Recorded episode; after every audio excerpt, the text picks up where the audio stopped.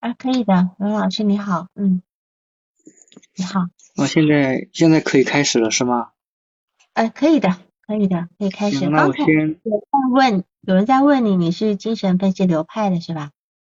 对，我是倾向于这个流派的。嗯嗯嗯，好，行，好，你大致说一下，然后有问题我待会儿再问你，好吧？好的，好的，谢谢。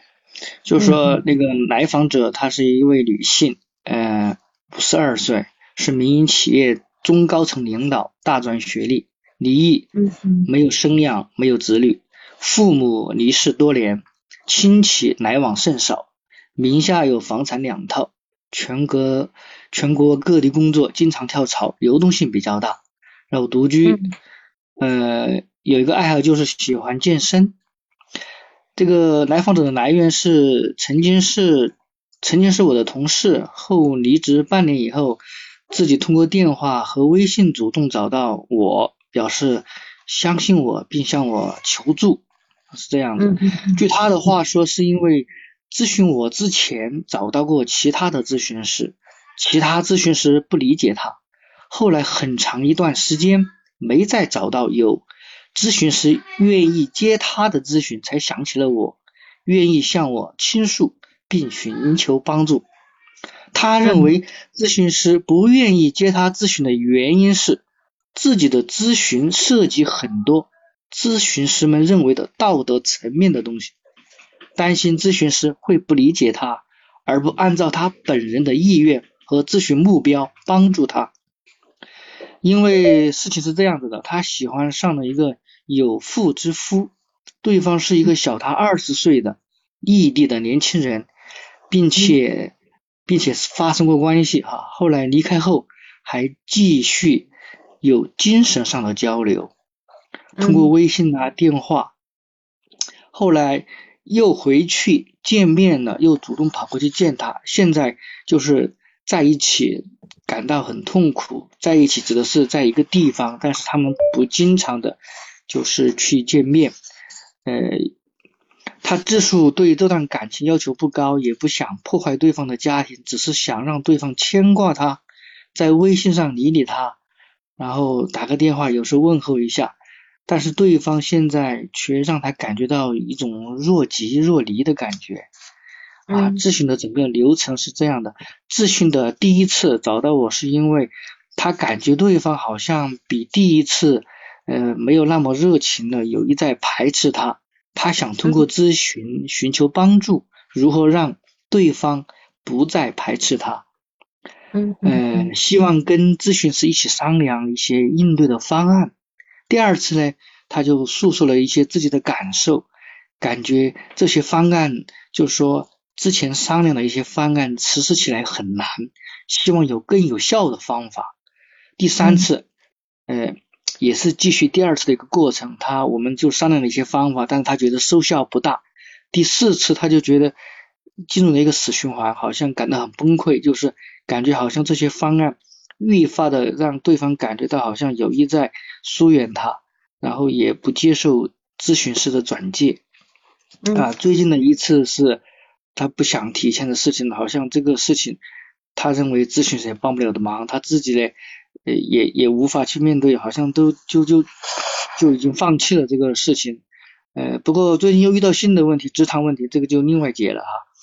呃，对病人的第一印象的描述是这个这个。这个来访者身高一米六二，喜欢健身的原因吧，身材结实匀称，但说话比较啰嗦，比较絮叨的一个人，对一个问题反复的、重复的诉说，喜欢提问题，反复来求证。由于咨询阶段是在异地进行的，他在付了一定的咨询费后，呃，从第一次开始咨询起，都是通过电话或者微信语音聊天进行，描述问题较为详细。说自己的感受的时候滔滔不绝，思路还很清晰，自己也有一些判断，但总自觉不准确，总是想求证。之前他是没有过治疗史的，也没有咨询史。嗯，针对此次咨询的话题，他来访前初步咨询过一些心理咨询的网络平台，但是没有付过费，也没有进行过公益的咨询，也没有正式的进行过咨询。嗯，他是因为比较相信我哈，相信我，然后认为我第一能够听他倾诉，然后认为我的办法很多，嗯，从男男人的角度给他想一些办法，就是怎么来应对他这种情况，不仅的这种窘境。他认为自己爱上啊，自己是单身，爱上一个有夫之妇的这个年轻人，他也知道对方是有家室的，他觉得是一种真正的爱情，自己可以为他生，为他死。然后，并且没有说想方设法去破坏别人，是那种比较纯纯的爱情。但是对方对他的感觉不是说自己需要的那样，哎，对方又对他的身体进行了一定的索取和接受，对他在精神上没有他所希望的那样接纳。希望咨询师帮助他在，嗯，他在对方心目中的位置有一席之地，他是想这样认为的啊。呃，我对这个来访者谈过以后，我的判断是这样的：就来访者婚姻不幸，因为他离异了很多年，没有生养啊，嗯，然后父母离世的时候也没有赡养，没有认真去赡养，在一个偶然的机会呢，碰到了自以为自己一生的最爱，从而相信爱情，被自己感动。嗯，你知道他他离婚多少年了吗？离婚离婚大概有个。十年了吧？十年，他告诉我十年左右。所以他即便即便他今年五十岁，对吧？他到四十岁都没有生孩子，离婚前对没有，他都没有生过孩子，并且他看上去还是很年轻的感觉，也就四十多岁吧，很结实，甚至很匀称。嗯嗯嗯嗯嗯。好，所以没有讨论过他就是结婚那么到离婚前都没有打算生孩子的原因是吧？对他离婚好像就是受父母之命嘛，嗯，媒妁之言他就结婚了，然后也没有真正了解对方，完了之后可能婚姻生活对他来说好像不是很不是很可希望的那样，就就很自然的就离婚了，离异了这样子。嗯嗯嗯，也没有具体说因为什么事儿离婚的，就是说很自然就合不来就离了，就这样子。嗯嗯嗯，好。嗯，好嘛，好，嗯嗯，麻烦你继续。继续哈，然后呢，他呃，从而他这一次的经历，他非常相信爱情，然后自己都被自己感动了。他觉得这份爱情，呃，是他过完下半辈子的一个精神支柱嘛。呃，并且这两年为这份爱情殚精竭虑，并靠着这份爱情在独自生活下去，因为他一直没有谈谈朋友，也没有是吧？没有男朋友啊，也没有。相亲啊，各方面，因为他看上去其实还是应该说一般的年龄大一点男人应该还是很喜欢她的感觉哈，各方面来说，收入也高，房产也有是吧？身材各方面，嗯，容貌也还也还行，挺好。嗯，我感觉她是缺乏生活的精神支柱，社会性的属性很单纯，就说她的亲戚很少，她也没有什么朋友闺蜜都没有，然后全国的各地。到处就是工作，她觉得这儿感觉不爽，工作他就跳到另外一个地方去，又工作一段时间，啊，就说，呃，他在一个地方碰到了这个精神支柱以后呢，他觉得要为此可以付出自己的全部，包括精神和身体以及时间，因为他会在对方要求他过去的时候，或者说开玩笑他过去的时候，他就会不远千里坐飞机就跑过去了，这样子。然后心甘情愿的付出，呃，也不需要对方同等的回报，他这样说的，呃，只求对方不拒绝自己就可以了，能在聊天时间回复自己，呃，不一定要及时回复，哪怕就是说你今天我跟你讲一句，你给我回复一句就 OK 了，也不要多说什么，对方如果有需要，他也是可以为之付出的，哪怕对方不爱自己也没有关系。有段时间，他跟我讲是男方很惧怕，就是他的这种感情，因为因为男方是这样的，男方是开健身健身房的，他喜欢健身嘛，他就去找到他了，这样子，然后因为男方不愿意见他，他就找他找男方做私教，做私教的话就会客观上就会存在一起接触嘛，呃，但是男方总总是在私人感情上。有所疏远和淡漠，来访者现在接受不了，接受不了很痛苦，感觉感觉男方呃不想接纳他，但是呢，嗯，他接受不了，因为他的他感觉，呃，我只是让他回我一句话，只让他看我一眼都不行，感觉很崩溃的感觉。呃，他找到咨询师，要求很简单，就是说希望通过咨询师的分析和帮助，商量应该做出哪些行为和采取哪种方法，希望对方不再对自己冷漠和疏远就行了。其实他也不要求对方说对他回报多少，就这样一个要求。但这个要求在咨询的整个过程中，我们我我是非常非常非常。跟他就是说接纳他这种理解他，就是为什么找到我，我也就是说我理解你这种心情，理解你这种呃行为是吧？我理解，呃我也可以为你想办法。如果他说你不理解我，就不找你咨询，我就我也不找咨询，我我就我就崩溃下去。我觉得我还是挺怎么说呢？挺在心理上，我觉得还是想帮助他，主要是想帮助他，让他自己去想一些办法。如果不行的话。看他自己会不会退缩，从这里面退出来，呃，但是好像目前不够理想，所以说才找到督导，是这样的一个情况。嗯，还有一个情况就是个人发展史这一块呢，他没怎么跟我说，他也不想说，我感觉可能是对他这个事情影响不大，他只说了，呃，他父母去世的去世的时候，他没有做到一个赡养的义务，他感到很后悔。嗯，他就觉得世界上没有什么亲人，现在，然后他的这些呃财产呐、房产呐，没有人来接纳。他觉得如果对方呃愿意就在心灵上跟他沟通好的话，他愿意把这一切，到时候他去世了，把这些东西都给他，就是写写对方的名字嘛，反正就是挺挺挺挺全部付出这种感觉。哦，他这里有一个，就是说从小是独生子女，跟普通人一样，没有特殊的小时候的成长史。大学毕业了，谈过一次恋爱，后来结婚离异了，就是刚才我说的，一切都很普通。他自己说，然后呢，自己在外漂泊多年，挣了几套房子。父母离世后，很后悔没在身边陪父母好好度晚年。啊，前两年，呃，前两年在，好，可以了吗？嗯，那继续吗？可以，你继续。继续哈，那就是说还有一个具体的情节，我这儿记下来了，我再再那个叙述一下，就是前两年在在一个地方工作嘛，就不不具体说哪个地方了。喜欢健身的他，就说这段感情之前我说一下哈，他他是他是他也是很快乐的，他是就是说有钱，然后呢他有职位，然后呢他自己也也也感到就是说。呃，独居嘛，或者说单身很快乐。他还喜欢健身，经常到一家健身房健身。他碰到了一位年轻的男人，我们叫他小 Z 嘛，也就是健身房的一个小老板。互加微信，相相聊甚欢，没有发生什么。就因为工作关系，又到其他地方工作去了。其实这这一次见面是没有发生什么的。后来就又跳到其他地方工作去了。微信聊天呢，哎，就聊聊聊，从未中断。期间。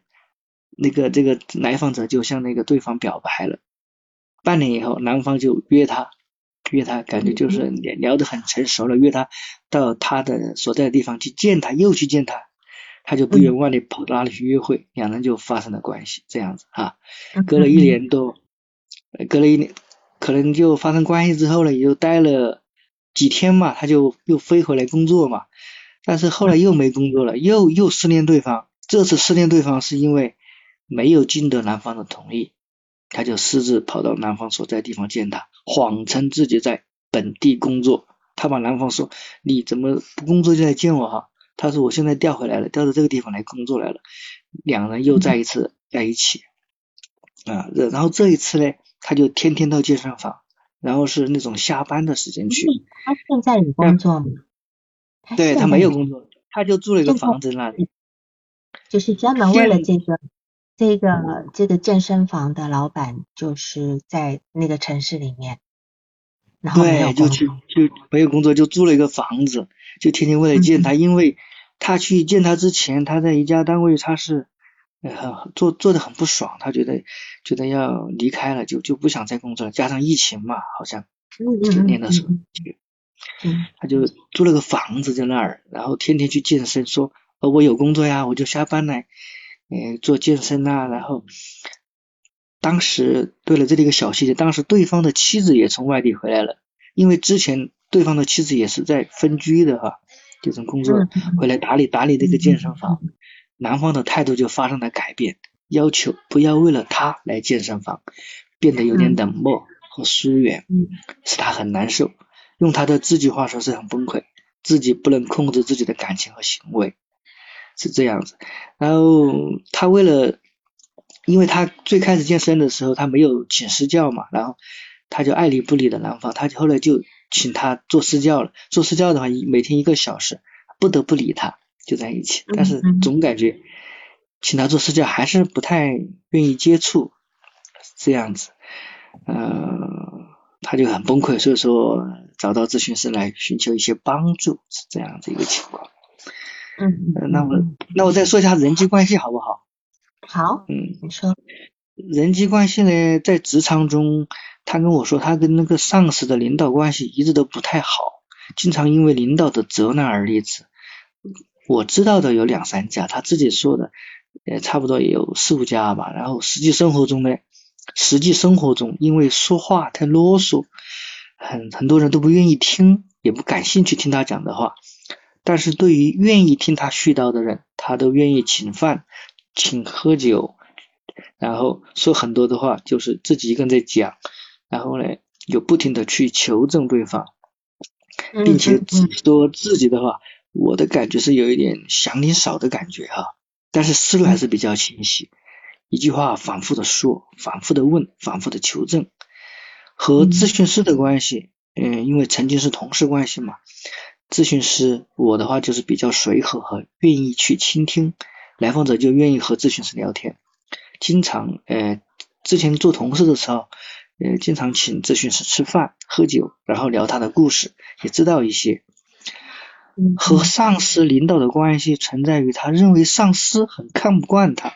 说他的能力不行，他认为上司要安排自己的亲信，就借故变相把他给辞退了，他是这样认为的。和同事的关系一般没有特别之处，和下属的关系，因为他是管理嘛，和下属的关系还比较融洽。嗯，和男方的关系，因为健身的结缘，后来爱上对方，愿意在他那里长期健身，还请他为私教。两人不是情侣的关系，更像是偶尔的性伙伴，或者是来访者单相思的恋情关系，这是我的认为啊。其他关系很少有，很少有没有闺蜜没有朋友，社交圈非非常的比较单纯，这种感觉。嗯，还有一个就是来访者很相信我，很相信咨询师，把自己很多的隐私都告诉给了咨询师。很听从咨询师的一些要求和建议，咨询师对来访者的感觉是很理解他的做法和行为，并对来访者表示理解和接纳，但同时又觉得来访者年龄偏大，很难达到那种爱情的持续去升华，有点帮不上忙的感觉，也不愿意去。从道德层面上说他的事情，因为他自己本身还是有判断力的，他知道这个可能是道德的问题，但是他绷不住的，嗯，因为他我他说的道德是我没有去迫害人家，就不存在道德上的一个谴责问题。然后在治疗中发生的重要时刻是，由于来访者和咨询师一直都是电话或者微信交流，大多时候都是咨询师作为一个倾听者。静静的倾听来访者的慢慢的诉说，每一个细节，每一个词汇，来访者需要咨询师给予理解和肯定，并一起想办法去实施方案，去挽回对方。有时候，咨询师在劝导来访者的时候，来访者会在电话里面不断的哭泣，就是我只要一说这不要去了，这是道德问题，怎么他都会哭泣。表示自己很委屈、很崩溃、很痛苦，希望咨询师想办法帮助到他。呃，在治疗中的对话的一个片段，嗯，来访者经常会说，呃，对话片段我们待会说好吗？好的，好的，好的。因为你只有一段嘛，一小段，嗯。嗯。我先我先待会儿再说是吗？对，这个这个先不要，没关系的，嗯。好的，那我说一下核心冲突好不好？核心冲突，你刚才啊，好，行，你刚才有说了不是吗？嗯，差不多对，对，你说，你说，你说，再说详细一点吧，因为这里男方的那个妻子从外地回家了，男方就逐渐逐渐对这种不道德的关系开始回避，而来访者是独来独往习惯的人，希望有个精神支柱一直陪他活下去，男方很害怕，因为家就在本地，而来访者是那种四海为家的人。所以爱得很彻底，愿意为男方失去自己的全部，包括生命。嗯，呃，用来访者自己的话说，哪怕对方断手断脚，都愿意去照顾他，陪他一辈子。另一方面，又很怕失去对方，怕对方怪自己去破坏他，所以又爱的很小心。啊，这样一个情况，核心冲突是，嗯。还有一个主要的妥协，妥协可以说一下吗？好，一般情况下很听从对方的话，来访者很听从对方的话，但是又思念成灾，会有所不听从，引起对方的反感。比如说，他经常送早餐给那个对方，然后对方说你不要每天送早餐了，怕被人看到说闲话。然后他又他又不送了，哪一天不送了？但第第二第三天他又想送了。他觉得不送，感觉自己就达不到那种感觉哈，他又不听从，然后又引起对方的反感，是这样一个情况，嗯，然后他生日的时候，男方生日的时候，他也想送礼物，然后男方叫他不要送，不要送，他说我我不直接送给你，我寄快递，他说你寄快递也能看到上面的地址这些啊，他就很纠结，问我到底送什么，怎么送，都都都都问了很多。话啊，我都一一给他回答了一下。嗯嗯，我现在想督导的问题是这样啊，就是说如何如何去开导开导这个来访者摆脱这种关系。我的想法是，来访者来咨询的第一个要求就是不能不能跟他谈及这种道德的问题，也不能劝导他放手这种爱。有了这个要求，来访者才会付费给咨询师进行。进行了一个咨询过程，就说，叫我不要跟他谈道德，也不要去放手。我我们先讨论你的督导问题。既然他他要求你不要跟他谈到的问题，你为什么又要想要去如何开导他摆脱这个关系？嗯，其实我在这个咨询过程中，呃，最后两次才去开导他，因为前面三次我我都没有去开导他，就说摆脱这种。我是顺从他的，我非常顺从他。所以他就后来不来了吗？对吧？对，后来因为没有这些方案都没有效果，没有效果，然后就就叫他自己认为。我待会再讨论。就是我们咨询师并不是帮人家成为小三上位师的，这不是我们不这不是我们的工作。我们并没有，我们没有办法帮他挽留男人的心，这也不是咨询师的工作。那当然。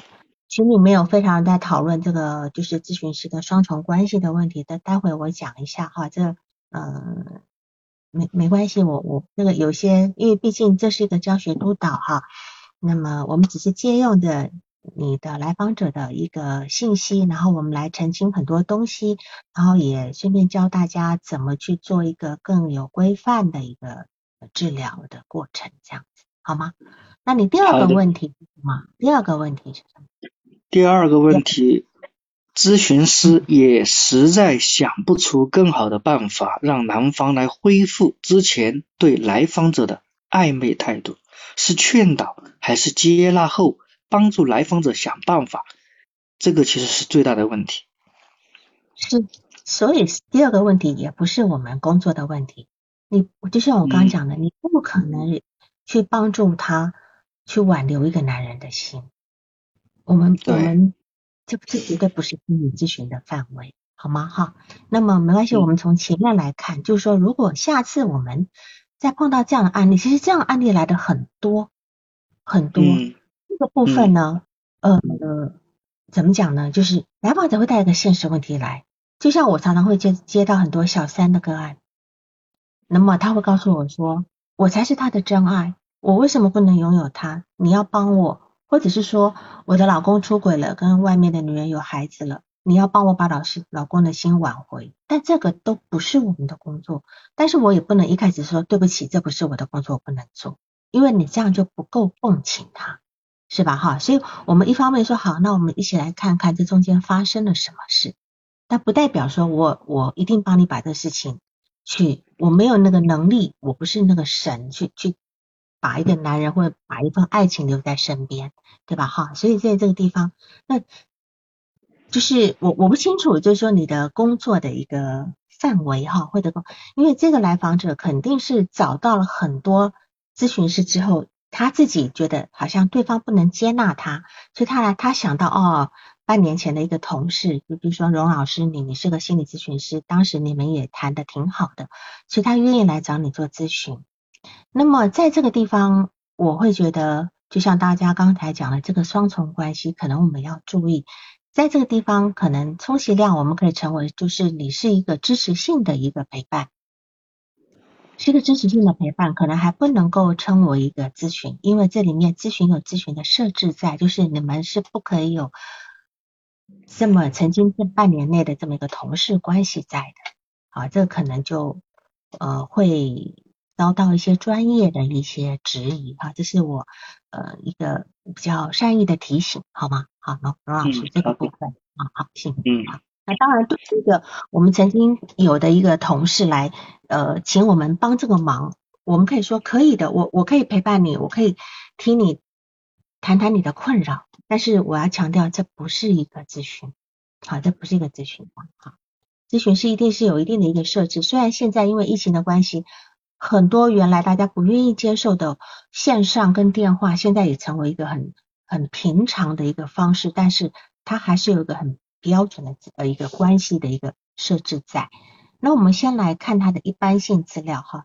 这个来访者他五十二岁，然后大专学历，离异，没有没有子女，然后亲戚往来甚少，名下两套房子，全国各地工作，跳跳槽流流动性大，独居，喜欢喜欢到健身房。这一段的你的一般性资料写的非常到位。那么这个从这个一般性资料下，我们马上可以把这个人就有一个很明确的形象在。你看哈，独立、孤单、没有亲密关系，对吧？他因为他很多城市跳来跳去，是吧？那很多人，然后呢？但事实上呢，他就像黄小琥那首歌一样，他他其实他就他要他想要一份关系是没有那么简单的。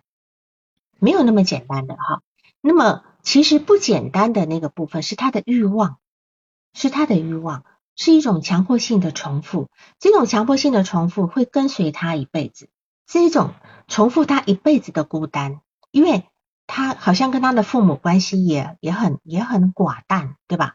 他的也第一段婚姻也没啥好讲的，那么居然在五十二岁碰到一个男人。会说他是他一辈子的真爱，那我们就会觉得这个人他的那种情感的成分很单纯，很单纯的一个部分哈。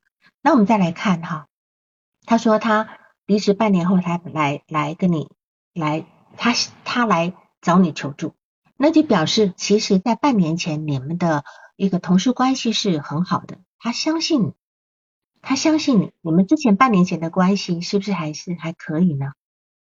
可以，哎哈，对，因为我想你可能对于做一个咨询师，你的共情跟包容是绝对到位的，只是说我还是要强调那个关系的部分，哈，这个这个双重关系的部分。然后他说，他曾经找过其他咨询师，可是其他咨询师不理解他，而且他会觉得说，他觉得那些咨询师是不愿意接他的咨询的。那么这个部分是怎么说的呢？是他觉得人家。觉得他不道德，还是人家确定的说了他不道德呢？他是怎么？我我的感觉是这样的，他说他我也跟他说过，我在接他的咨询的时候，我说你到网上去找一些咨询平台，找一些咨询师。他说我找过，他们都不愿意接。我怕他们说我怎么怎么不愿意接这种，他没说道德这个字，他是不愿意接这种，我想的这种就是道德的意思。你相信吗？你相信别人会说我不愿意接吗？他，我相信他是自己的认为，我感觉他自己的认为是是，所以我觉得他的他的人际呢，他的人际就是这样子，这就是他的人际，他的内心的一个世界，他会先评估对方，然后做出判断，所以他的人际是一个过度投射出来的世界，因为看来他跟很多很多人是没啥关系的。然后呢，他的内心对于外界的理解都是他投射出来，他会觉得别人是怎么看的，别人是怎么说的，所以怎样怎样怎样，他可能没有经过证实，所以他会说别人不愿意接他的咨询。我相信没有咨询师是不愿意接咨询的，甚至谈都还没有谈过。我们咨询师有不接咨询的那个部分，就是一个属于，就是我刚刚讲的一个呃伦理的部分。还有一个就是说，非这个保密条款之外的的事情，这个我们不接，对吧？还有就是那种不在我们咨询范围，就是说他今天是一个很重性的精神病啊等等的，根本没有办法用语言交流的，我们也不接。我们会建议说你去你去医院呃去工作这样啊。所以对于只要是一个他有他有他呃的困难来找我们，我们一定是先评估，然后带着我们全然中立客观的部分来。跟他讨论，所以不管他今天是小三也好，他今天是什么样，我们都会去跟他讨论。因为再怎么恶劣的人，他内心都有他的困难跟困扰在。这个部分是我们要去，我们是处理的这个部分，我们不，我们不去处理你的道德的部分，这样子哈。所以我觉得他一生中的漂泊哈，他漂泊到现在，因为他也没有办法去跟别人建立这个亲密的关系。好那么他会认为，呃，自己是不道德的，然后其他的人咨询师会不理解他，不按照他的意愿跟他咨询，所以都在都是他在猜测的这个，都是他的猜测的部分哈。是，对，有一位心理咨询师说，咨询十八年，部分小三的身份，呃，只是倾诉，不想走出来。对，或许因为他需要这个小三的身份，他这个小三的身份一定有一些获益。就像这个来访者，他为什么会在这个时候，在这个阶段建立这么一个比他小二十多岁的一个来一个男人的这个这个这个呃这个关系，这才是我们要去了解。在此五十二岁的年龄，居然去跟一个三十岁的男人建立这样的一个关系，而且还呃愿意付出一切。即便对方断手断脚，他都愿意去照顾他。好，自己死了以后，愿意把房子都给那个男的，那到底是为什么？我们我们要去了解这个人性的这个部分。好，所以他说对方呢，只希望对方呃牵挂他，他不想破坏对方的家庭。这个其实是我们要去跟他讨论，他真的是这样子吗？哈，然后他一开始就跟你买了一个月的咨询，对吧？可见得他对于跟你的咨询是抱着很大的希望的，他认为你能够帮助他，但实际上是咨询了五次，对吧？咨询了五次。所以说这样讲，我们从这个地方来看，你看他这种一下飞蛾扑火般的，他投射你是一个非常理想化的对象，认为你能够帮助他。那么这个情况也也很可能发生在他所有的人际关系里面。他会去一下子理想化对方，但是也很容易失望，就像这个健身教练一样，或许对方要的只是一个性伴侣，拉拢一一门生意，可是他却把对方当成是一个灵魂伴侣在对待，这中间的差距就是他跟现实的差距，能理解吗？他在看待这个这个健身教练的这么，而且健身教练怎么看他？就是他在他自己内心世界跟现实的距离，这个部分是我们要处理的。我们要处理的是这个距离的部分，而不是而不是他现实。我们能不能帮他把这个男人给要回来？这样子。然后呢，他的生活中，我相信处处的失望，次次的失望，他会一直让他退回到他自己一个圈子里面。但是他不认为是他自己的问题，他把问题推到外界去。他认为是外界的问题，越是这样的人呢，他越容易受到外界的混淆，他他会时时的处在一个误判当中，时时都在希望，却又时时都在失望。所以他一个人孤孤单单的到现在五十二岁了，居然会在一个呃，就是这个叫做三十岁的这个健身教练上面，就是滑铁卢，懂吗？他完全不懂得这个人人际之间的这这这这个部分，这样好。然后因为他他说呃，你说他其实一直想要去找别人说话，很啰嗦，反复的说，对吧？而且喜欢提问。重复的诉说、提问、反复提问、反复求证。那么，因为他生活中缺乏可以对话的人，所以我相信他一个人在独处的里面，在心中他反复、反复的去跟自己对话，他反复去跟自己求证这个部分。但是这个求证呢，又没有办法跟外界去做做核实，所以才会导致的这个部分有他内在有一个非常封闭的部分。但是因为这么多年来呢，他一定有一种依赖，他有依赖困难症，他常常利用自问自答来澄清很多问题。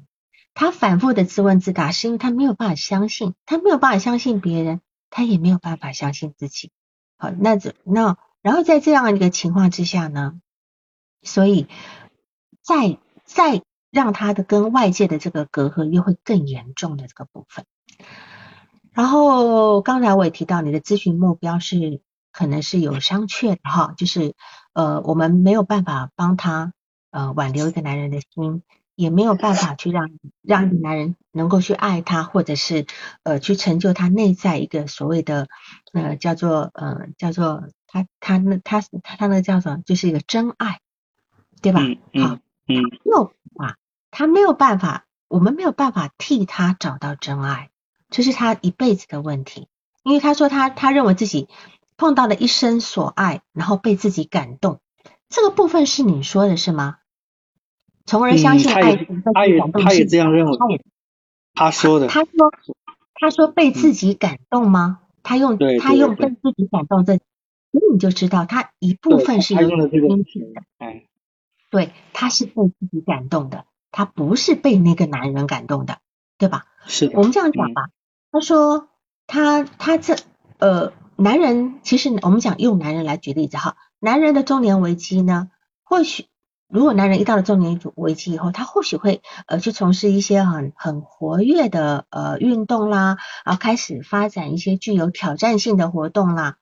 当然也有有的人会利用痴痴迷于某一些兴趣爱好。那女人的中年危机当然也可能发展出一些挑战性的活动，对吧？哈。当然，但是很多会开始啊，独自旅行啊，对吧？哈，开始做身心灵的那个呃修炼了哈。女人比较偏向这方面，那么或是或，但是也有可能是她一直防御的那个情感开始松动。然后呢，她对于年轻男人的喜欢，是否只是一个对于青春的一个迷恋？对一个，因为她事实上，我觉得她的生活里面可能有很长期的情感空白。他第一段婚姻也不是他真正的一个情感上面的一个呃一个怎么一个没有得到那个滋润，他他已经到了五十岁了，五十二岁才发觉，他是一个有感情的人，然后他需要一份感情，他到此时才知道他需要这么一个感情，然后他说他他缺乏呃精神支柱，对吧？然后社会很单纯，碰到自己的精神支柱以后，他要付出全部啊，包括他的身体。精神跟时间，甚至他的财产，他都愿意去付出来。他不要对方的回报，只希望对方对方不要拒绝自己，能够在聊天的时候能够呃陪伴他聊天。那么请问，啊就哪怕对方不爱他都没有关系，这他说的对吧？对对对。那你就你不觉得听起来很矛盾吗？他就觉得自己就是一种。哪怕是一种单相思，他就得有个牵挂，然后对方呢理睬他的牵挂就行了，没有说让对方离婚来跟他在一起，没有这样子说过。没错，这是他现在初步的想法。那既然这样的话，他为什么又对方告诉他说你不要送礼物了，你不要天天来来健身房了？那他为什么不听呢？他还要去？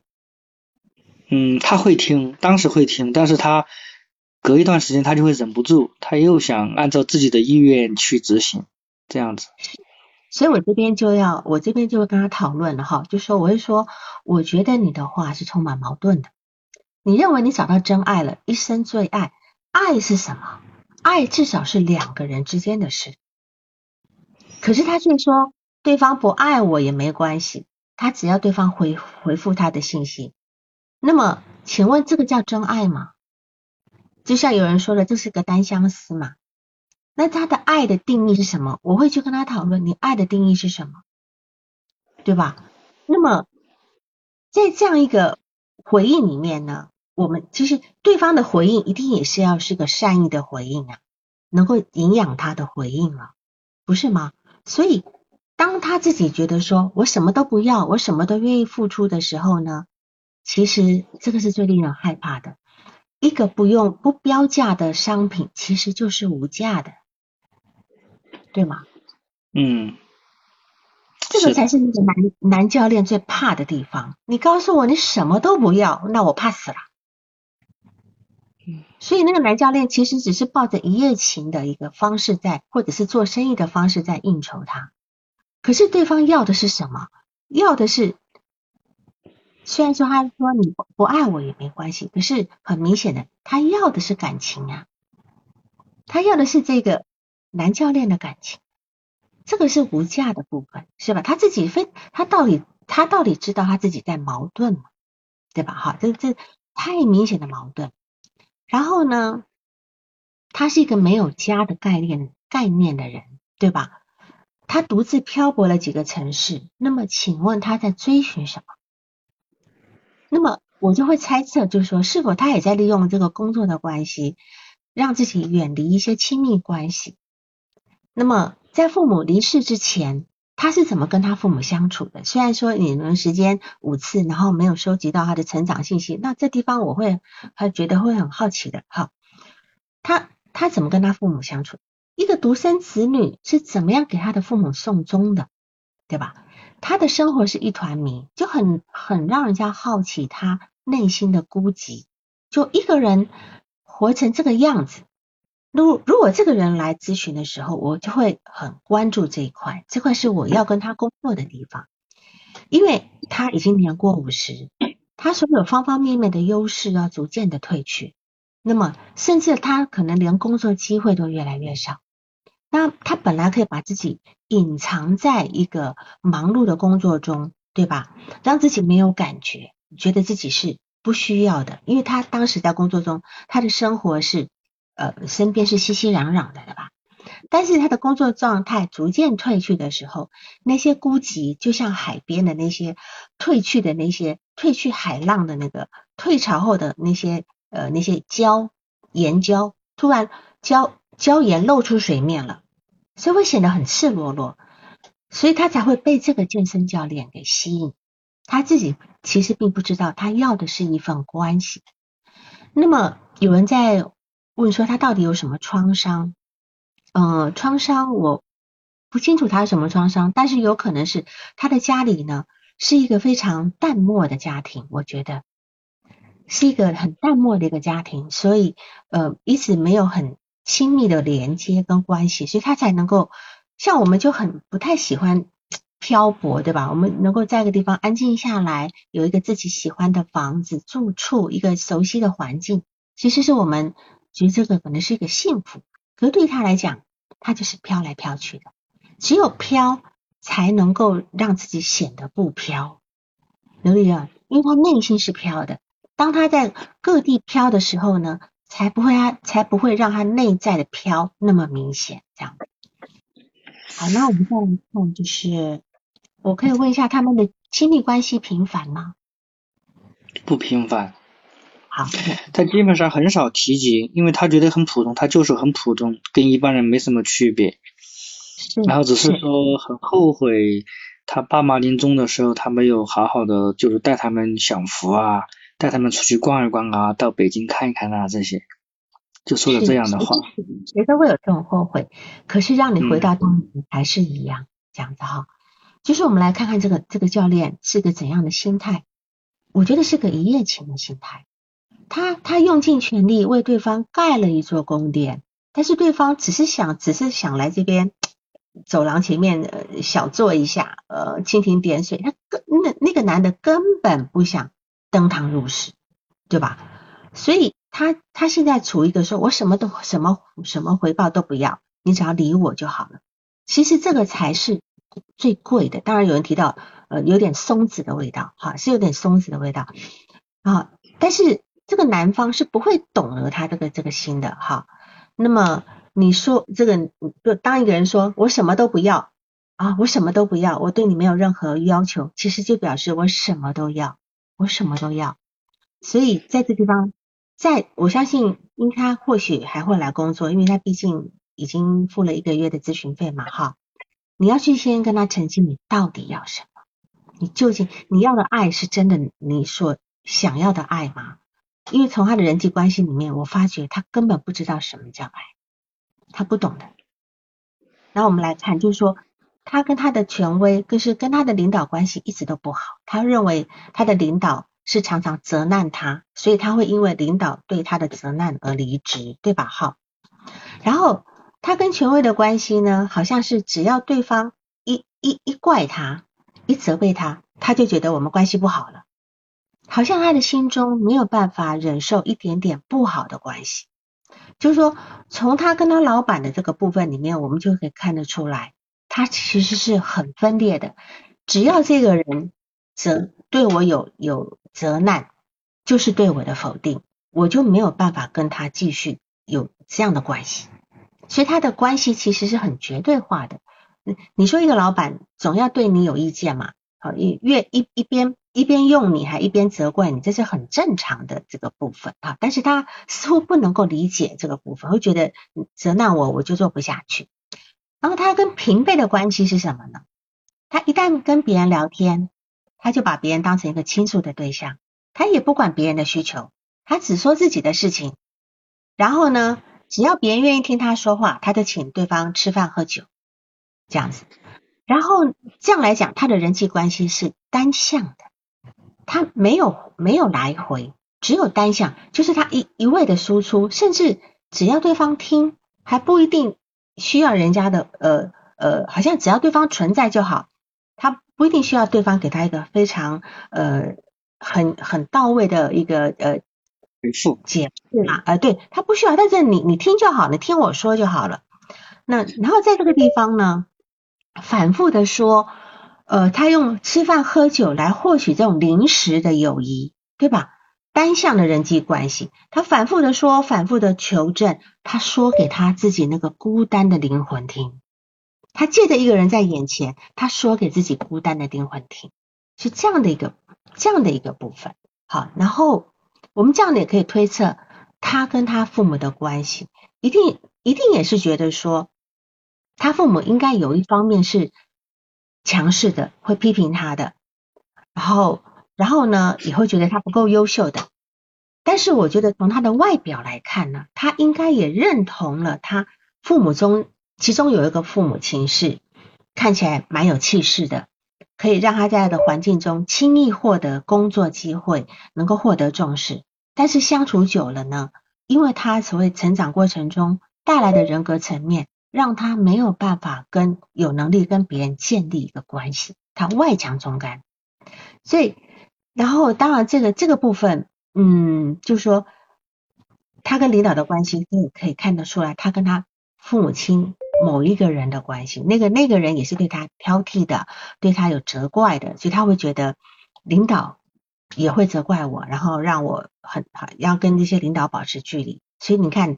他现在会后悔没有跟父母多多相处，即便是回到当下，他也不会的。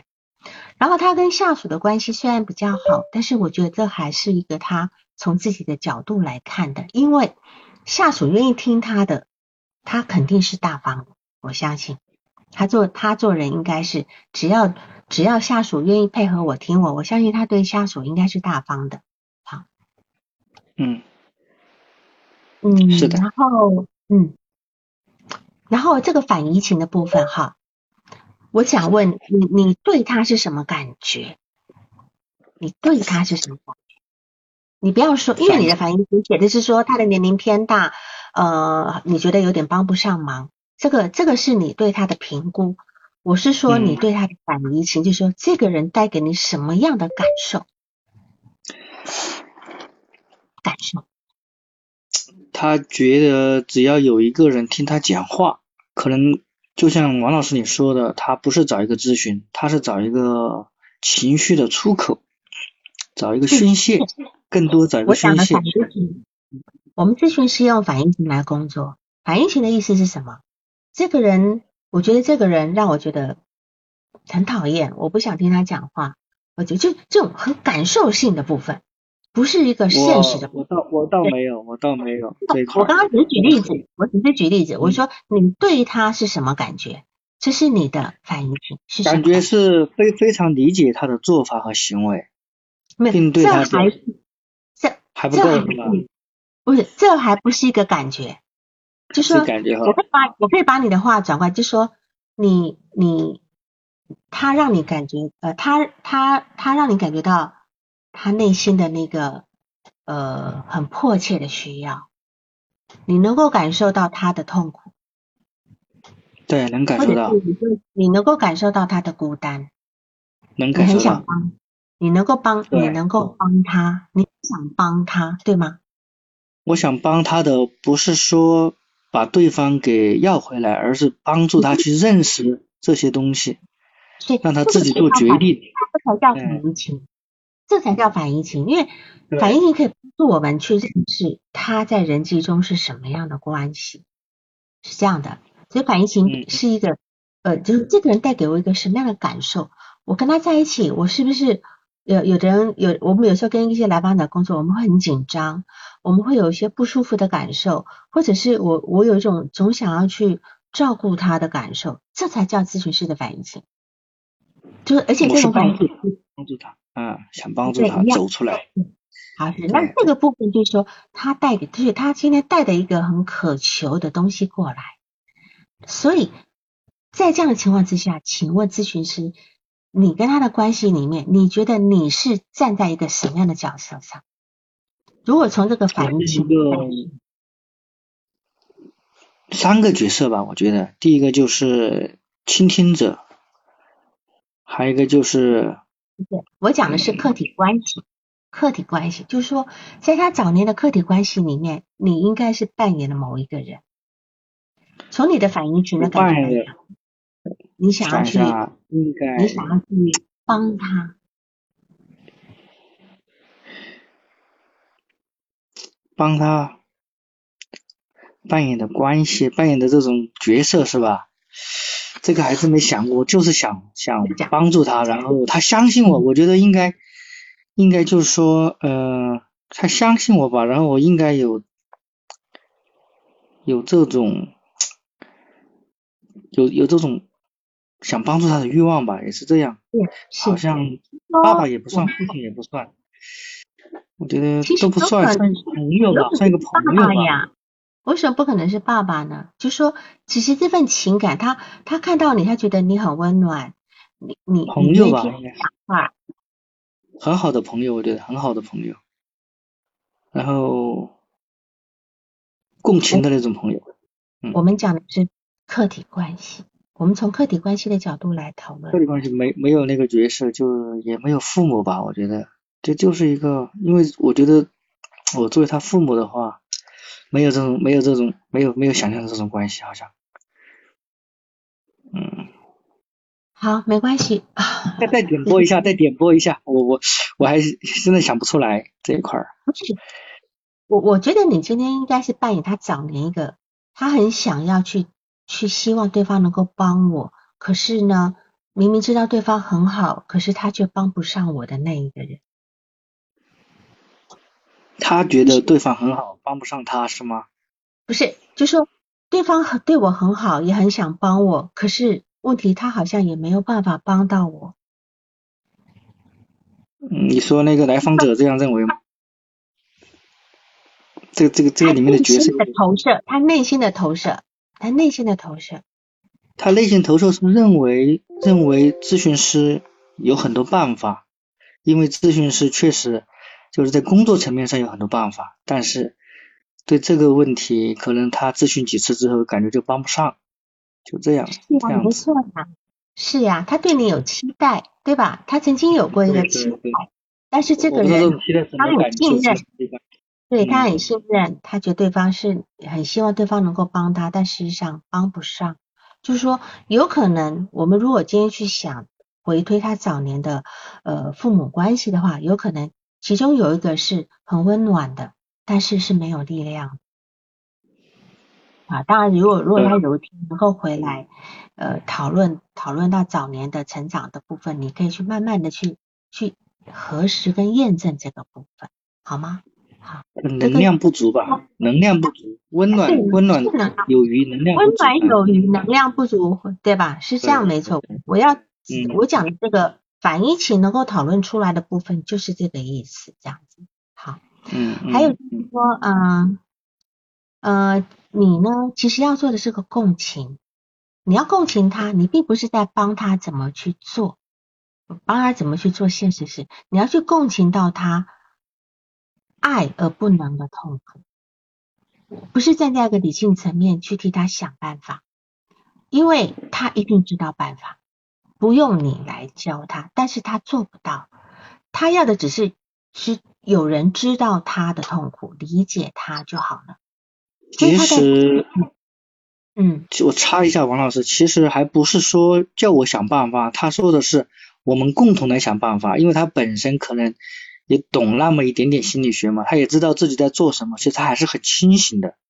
他只是我们共同的想办法，你给我出点点子，看我这些办法行不行？是这样，咱们在共同的基础上这样协商的一些办法，这样来去达到他的那个咨询目标，是这样子。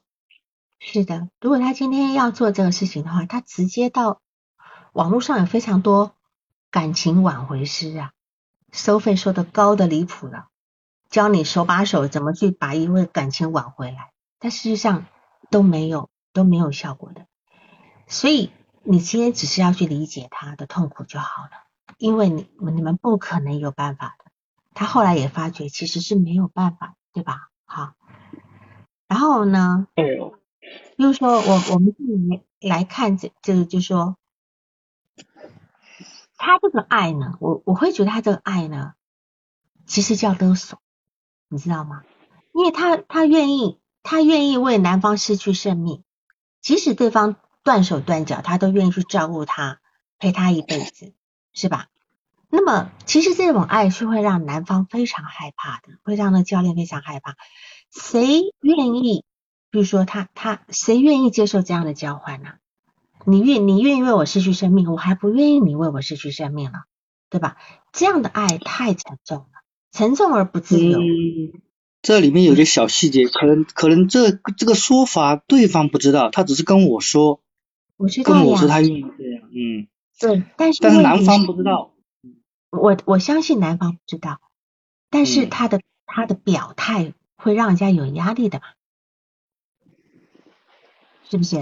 还有还有一个细节就是说，也不是说就是叫我想办法让他上位哈，我看到那个那个。公屏上打了很多上位的这个词儿，不是这样的。他有段时间是叫我分析一下男方到底对他还有没有那么一点点情谊，是叫我分析从他跟男方接触的一些点滴的一些行为、语言交流中，叫我帮忙分析一下，站在男人的角度帮忙分析一下，这个也是他的一个诉求。所以说他应该不存在上位的问题，他那么大年龄怎么存在上位呢？上位只是我们开开玩笑在讲，就是说啊，不能我不能用开玩笑两个字，就是说上位只是指说他要得到这份感情嘛，我指的是这个意思。他其实是想要想要得到这份感男，希望这个男的能够在意他，能够爱他，但事实上我们办不到，我们办不到。就像我举的他讲的，他说明明对方不希望他买早餐，他依旧要买的原因是什么？对吧？他说他受不了，他就会来问我要不要买早餐。他是这样的，他是这样的，哎，每一个小细节他会来问我要不要买早餐。我说人家不要你买，你就不要买。然后第三天他又说，我又悄悄给他买了。我说你怎么不听对方的话呢？你也不听我的话呢？呃，就是这样一个人，我就觉得从精神层面上分析的话，应该做一个什么样的分析比较好？应该这样讲吧，因为呢，他买早餐是为了自己而买的，不是为对方而买的，是吗？为了自己，他其实他没有办法忍受自己一点事都不没有为对方做，就失去了价值感了。如果说站在这个道德，就如果站在这个立场，呃，就说站在这种情感的立场上来讲，他到底是爱自己还是爱对方？他究竟在买早餐是为了照顾自己还是照顾对方？对方真的需要他那份早餐，是不是？能够能够理解这个意思吗？他其实是为自己在应该是应该是觉得觉得自己，他是为他自己的，对吧？对，应该是觉得是为自己。如果那个男人，如果那个男人身无分文，一身残病，也不爱你，也不搭理你，你还要这样付出吗？因为他照他前面讲法，他愿意付出呀，你还愿意为他去死吗？所以这里就就是要提到我们所谓的自体心理学讲到的一个，就是一个悲剧人。悲剧人，那么科普特认为我们人生而为悲剧人，然后那个精神分析弗洛伊德他们是属于罪疚人，为什么？因为精神分析的那个罪疚人原因是因为我们终跟要一直要跟自己的本我的欲望在战斗，所以我们会总会觉得好像触犯了什么，触犯了触犯了超我，所以我们会有罪疚。尤其是俄狄俄狄浦斯带来的一个追求，但是科福特认为我们是一个悲剧人。悲剧人的原因是没病态自恋的人呢，他最大的注意力是放在自己身上，他沉浸在自己的自我欣赏、自我迷恋的幻想当中，他没有办法看到外界的现实的存在，他缺乏共情能力。他今天但凡能够稍微能够共情到那个那个男的那个，他就不会这么做了。他知道那男的多害怕，他每次送的礼物跟他无意中买了早餐摆在那个前台桌上的时候，对吧？如果他真的为了那男的好，他不会这么去做。所以他们在关系中也没有办法得到滋养，没有办法得滋养。所以这个这个，所以他会成，他就是一个很典型的一个悲剧人。因为我们的悲剧人呢，呃，在一个自他这个自恋的这个状态里面，他他人是不存在的。都是工具。那个男的成就他所谓的真爱，其他的同事成就他所谓的倾听者。他愿意付酒钱，愿意付饭钱，让只要对方愿意听他说话。所以他自己本身一个自恋的状态，他是利用他身边的这些人，因为他没有办法跟别人建立一个一个亲密关系，而且不是没有办法建立一个互惠的、互相往来的亲密关系。所以在这个部分呢，有可能呢，他再这样下去，他要导致他一种自恋性的抑郁，因为他会，他开始在向外去索取的时候，他其实是没有办法索取到他要的东西的。好，这个部分是我我我比较担心他的那个部分。好，还有一个就是他的那句话，哈，他的那那个呃那个那个片段。一小段的那个对话片段，好，对话片段，嗯，他说，好，这一小段我来念，他说，我要怎么做，他才会像以前一样对我的态度？我跟他说过，我不会破坏及影响他的家庭，我愿意与他的妻子一起去分享他，我也没想过要与他结婚，哪怕他心里有我，我以后去世了，名下的房子都可以给他，只要他关注我在意我就行了。好了。一个来访者跟你说了这样的一个话，你怎么回应呢？怎么回应来访者告诉你这段话？他没有需要我回应，他只只是想让我倾听一下，或者我理解你的想法，我就我就是我理解你的想法。是是的，但是我觉得如果今天我会有更更深的共情的话，我会告诉他，就是说。看起来你在寻找一个位置，对吧？一个在某人心中的一个确定的位置，就是希望在这个世界上有一个人能够在意你、关心你，即使付出一切你都愿意，因为他就像一个漂流的灵魂是没有安身之处的，可能在他的家里面他是没有，他在他的他在原生家里里面就没有一个安身之处，没有人可以给他这么一个确定我爱你的位置，所以他在中间很长一段时间，他封闭的用工作来麻痹自己。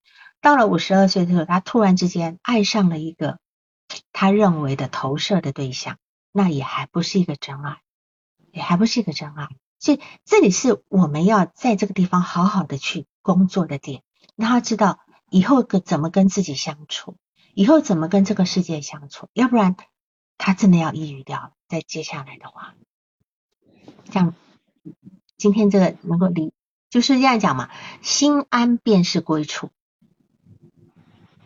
他没有办，他没有心安，他没有归处，这样子。对的，嗯嗯。但是最后怎么解？你说。你你说，你刚刚要问什么？怎么解决吗？对，问题怎么解决嘞？督导的问题。督导问题，我刚才不是都告诉两，我们一开始就先回答两个问题了吗？嗯。你的两个督导的问题都不是问，都不是成为问题。首先，你没有办法去开导他。摆脱这个关系。第二个，第二个，你也没有办法去去，就是你也没有有任何办法去恢复那个男的跟他之间的这种呃可以好好的感觉。这都是你你没有，这不是你的咨询工作，不是的。那我的咨询工作呢？呃，下一步如果要去。再做咨询的话，要怎么跟他再接触，或者说怎么再进行下去？当然，我我我希望就是说，可能因为你现在一方面要嗯听我说，一方面要思考，所以你可能就是有一些没有抓到那个那个点。那么如果在结束之后呢，那个录音你可以听一下哈。但是我这边就是在简单的说一下。就是你要让他理解他自己真正需要的是什么，他需要的东西可以跟外界可以从外界拿到吗？因为他现在他的内在跟外界有一个很大的距离，这个距离导致他很孤独，他孤独漂流的原因就是这个距离，他并没有办法让自己，他没有让自己心安的能力。他怎么跟自己相处？他现在已经五十二岁了，眼见接下来就是孤独终老。他可能感觉到自己即将孤独终老，所以他开始要抓住一些东西，但是他抓错了。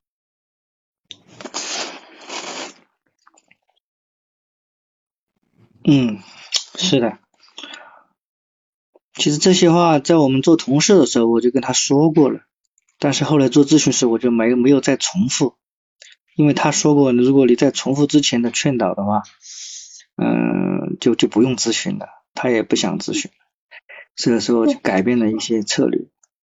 这我并不是要劝导他，我不劝导他，我只是要告诉他，我讨论你自己，你内在要的，我并不否定你外在的东西，我也不去教他你要怎么去跟这个人在一起。我一般是这样说，也不是去教。我说你你自己想什么办法，他就会说出他的办法。我就在他的办法的基础上，我说你去实施一下，看结果怎么样，你你再来自己做决定。我都是这样子说的，也不叫教吧，呃，叫他想办法，我来去迎合他，或者说理解他，顺从他的这种想法，是这样子。他想什么我都顺从他，让他自己去实施，自己得到结果，然后自己再找里面的一些。他的理解，让他自己去悟吧，我是这样认为的。因为我对这种事情说老实话，我还真没办法去开导，或者说让他摆脱，或者说让他融合，呃，都都都都没办法的。就从，因为他五十二了，这么大年龄的，他如果有定性的话，早就定了这个性格了，是不是？他又不是二三十岁的年轻人，一二十几岁的是吧？所以说，我觉得很难，这东西很难，所以只有顺从他，让他自己去悟。叫自省吧，是这样自省，哎，嗯嗯嗯嗯，好像感觉好像不到位，他也没有自省到。对，因为你并才做五次，这远远还还在很早，还没起步嘛，还没起步，所以你也别着急，你的着急其实是也没有办法落实落到实处的。嗯，行，好的，我明白了。行，好。好，那就谢谢大家，今天是过年第一次。好的，再见。好，谢谢王老师。嗯嗯，再见，再见，再见，再见。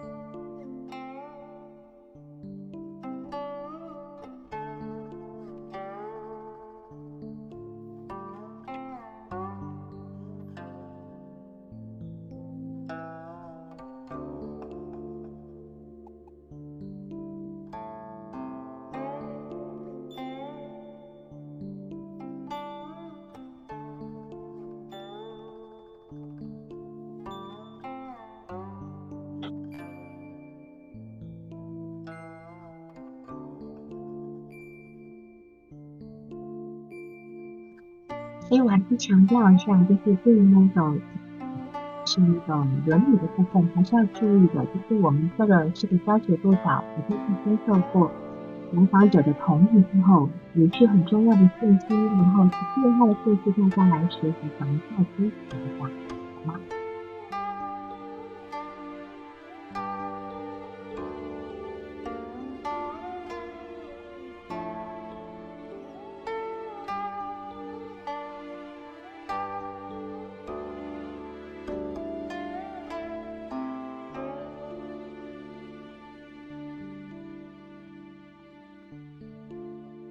这是那个平台放的，应该是娜娜放的，我不清楚。